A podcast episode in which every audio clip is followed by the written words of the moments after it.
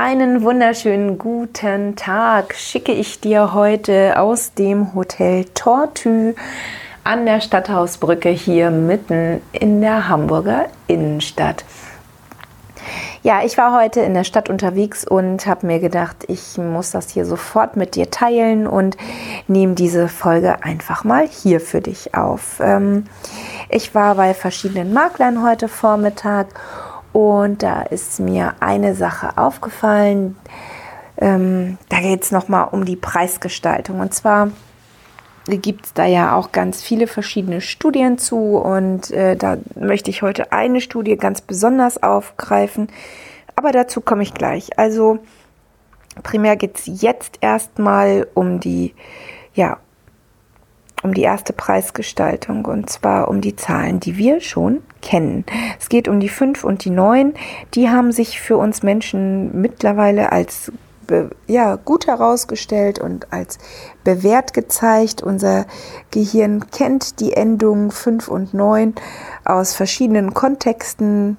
Du kennst es ja selber beim Einkaufen. Weiß ich nicht, du bist beim Blumenhändler, kaufst Rosen.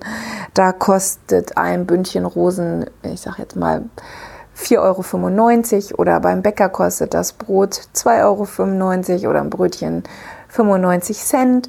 Ähm, das kennt unser Gehirn und alles, was unser Gehirn kennt, findet es natürlich gut. Und genauso ist es eben auch bei großen Preisen. Auch bei großen Preisen ist es so, dass wenn wir diese Preise kennen, dass die ja gut für uns sind, dass wir da weniger uns weniger Gedanken zu machen. Jetzt aber zu der Studie, auf die ich eigentlich hinaus wollte. Die wurde 2008 in den USA ähm, durchgeführt. Und zwar haben Wissenschaftler untersucht, äh, wie sich die Preisgestaltung auf den Verkauf und die Verkaufsdauer auswirken von Immobilien. Und zwar äh, wurde da verglichen äh, zwischen glatten Preisen, also so Preise wie 500.000 Euro und Preise, die jetzt bei 495.000 Euro lagen oder die eben auch kurz über 500.000 Euro lagen, wie 510.000.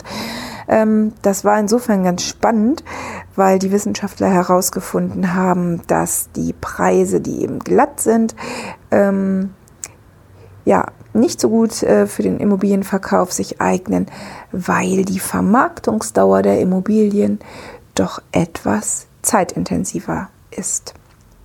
Und ganz spannend eben auch zu bemerken, ähm, der Verkauf gestaltet sich nicht nur preisintensiver, sondern die Kaufpreisverhandlungen gestalten sich auch in einem größeren Ausmaß. Also der Preis der Immobilie, der Nachlass bei den Verhandlungen bei geraden Preisen oder bei geraden Anfangspreisen ist da deutlich größer als bei Immobilien, die zu ungeraden Preisen verkauft werden.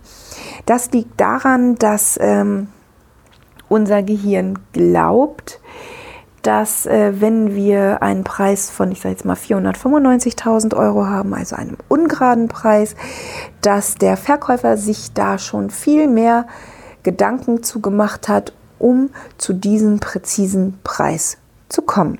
Also da ist schon mehr kalkuliert worden, als wenn ich einfach nur mal eine 500.000 hingeschrieben habe.